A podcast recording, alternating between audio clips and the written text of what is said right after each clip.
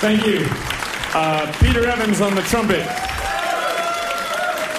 Jon Irabagon on the tenor saxophone. Kevin Shea on the drums. My name's Moppa Elliott. We are mostly other people do the killing. Uh, we started off with four or five of my compositions, uh, all named after towns in Pennsylvania. The first one was called Drainlick. The second one was called Round Bottom Square Top.